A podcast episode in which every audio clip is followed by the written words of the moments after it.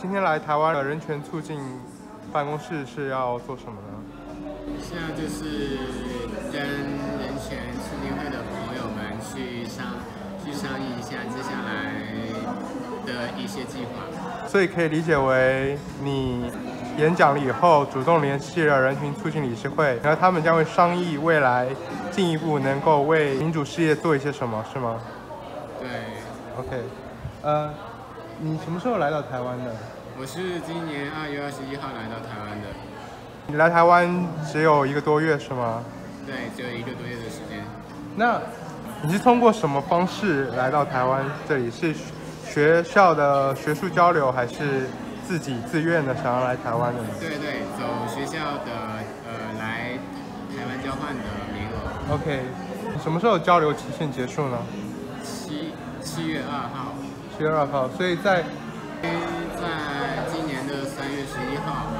嗯是中国是中国共产党霸占中国七十周年的一一个年年份，然后习近平在三月十一号是也算是登基一周年，呃，然后就是就是基于这样这样的理念，我因为我实在看不下去了，习近习近平呃共产党在中国一系列的所作所为，所以基于这样的原因，是我站出来决定发声。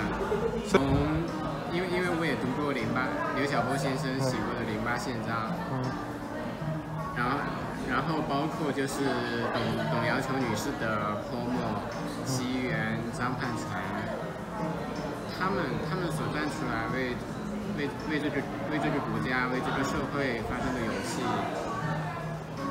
使我感到深深受振奋。我我也决定就是站出来去做一点有意义的事情。，OK，嗯，我我有自己的 YouTube 频道，呃，正体正体中文和简体中文都是家宝日记。然后 OK，呃，但但是没有上传演讲的视频，过过两天我会补上去。OK，那你在大陆的父母知道你做的这些事情吗？不知道，包括你来这次交流的学校，知知道你做了演讲这样的事情吗？演演讲以后是肯定就知道了嘛。他们有联系你吗？学学校学校学校现在应该是就是应该是就是说受到国保威胁，国宝威胁，然后拼命起来，然后就是说劝我回去回回大陆去。他们已经开始联系你，劝你回大陆了，是吗对。？OK，他们说的是什么呢？就是就是就是说，哎呀，就是说你做你做了什么什么事情，就是说你要你要交代清楚。他们他们他们其实应该多多应该多多少少知道是什么事情，但是国宝应该没有给他们讲那么具体。在演讲的途中，你摘下了面罩，那这是一个非常有趣的事情。在之前，你决定遮上面罩的原因是什么？之后，你摘下面罩的原因又是什么？当真正去决定演讲的时候，我的内心其实也是充满恐惧的。但当演讲完之后，我发现我自己不再我自己不再有恐惧了。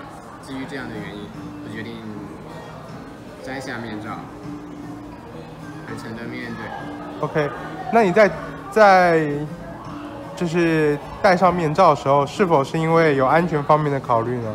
对，有基于安全方面的考量。那之后为什么不在乎这个安全方面的因素了呢？既然选择这条路嘛，就要为中国民主和自由事业做贡献的这条路，就要勇敢大胆的走下去。呃，因为因为现在其实，在其他地和其和其就是说其其他地方的学长，就是也正在商议当中，就是说会有会有新的。会会会有会有新的状态的话，我会随时更新在推特上，也欢迎大家多多关注。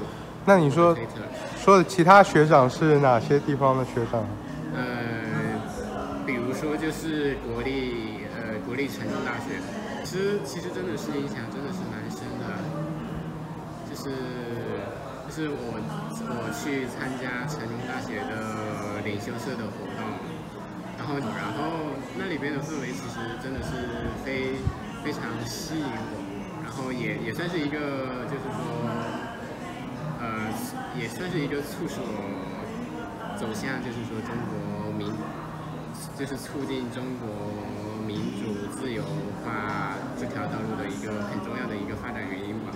那请问一下，你你们你是什么时候参加这个领袖社的？呃，其实其实去年就有参加，去年大概是我四月份左右，四月份左右在成大考考 TOEIC，那时候正好遇到了成大的两位两位学长，就是出来的时候正好看在看到，就是说成大有领领领袖社在发传单、搞活动这样子。嗯。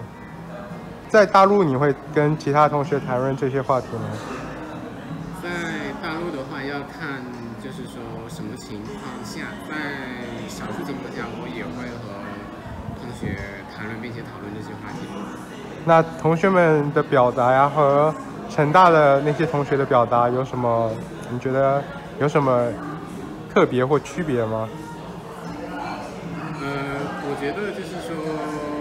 大陆大陆的同学和成大的同学的最大的不同是在于，就是对于民主没有充分的了解，然后受限于就是说当前中共的独裁体制而不敢进行发声，哪怕是在就是说包括是推推特还有 YouTube 上，是进行一些匿名的评论。嗯，请问一下，你在演讲过程中有人反对过你吗？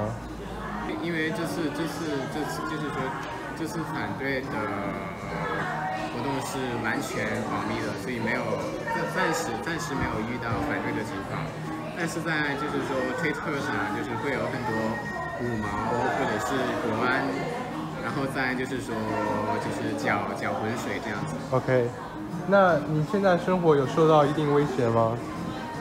目目前目前生活目前生活暂时安全，但是非常非常担心，因为就是说中共有可能在这边潜伏了很多人员。现在对于安全方面的最大担心是会出现跨境绑架的情况，再就是中共那边可能会巧立名目，通过就是就是说通过一些比较讨巧讨巧的办法，然后。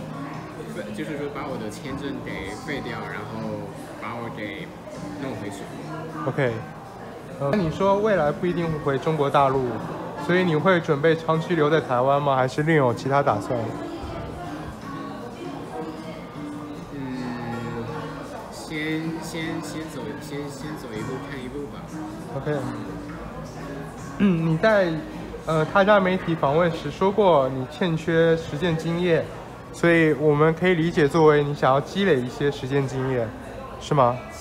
那你想积累这些经验以后，未来想要做些什么？有什么脑海里有具体的规划过吗？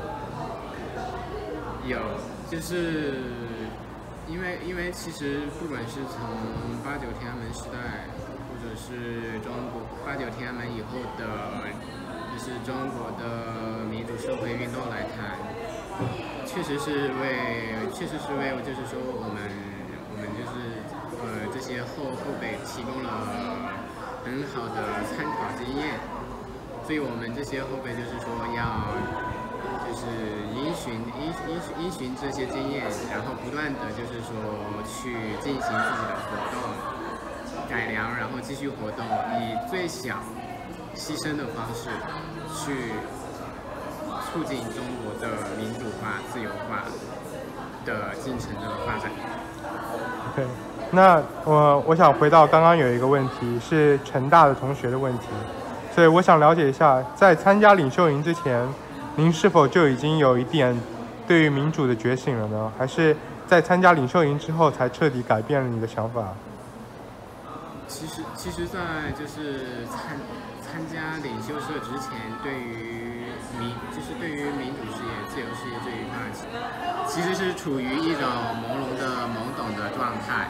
但是呢，后来就是说参加领袖社之后，然后包括在，因为就是在，因为就是去年的时候我也常跑台北嘛，就是包或者是在网上就是每天坚持看啊啊，就是说自由亚洲电台还有 VOA 的新闻节目。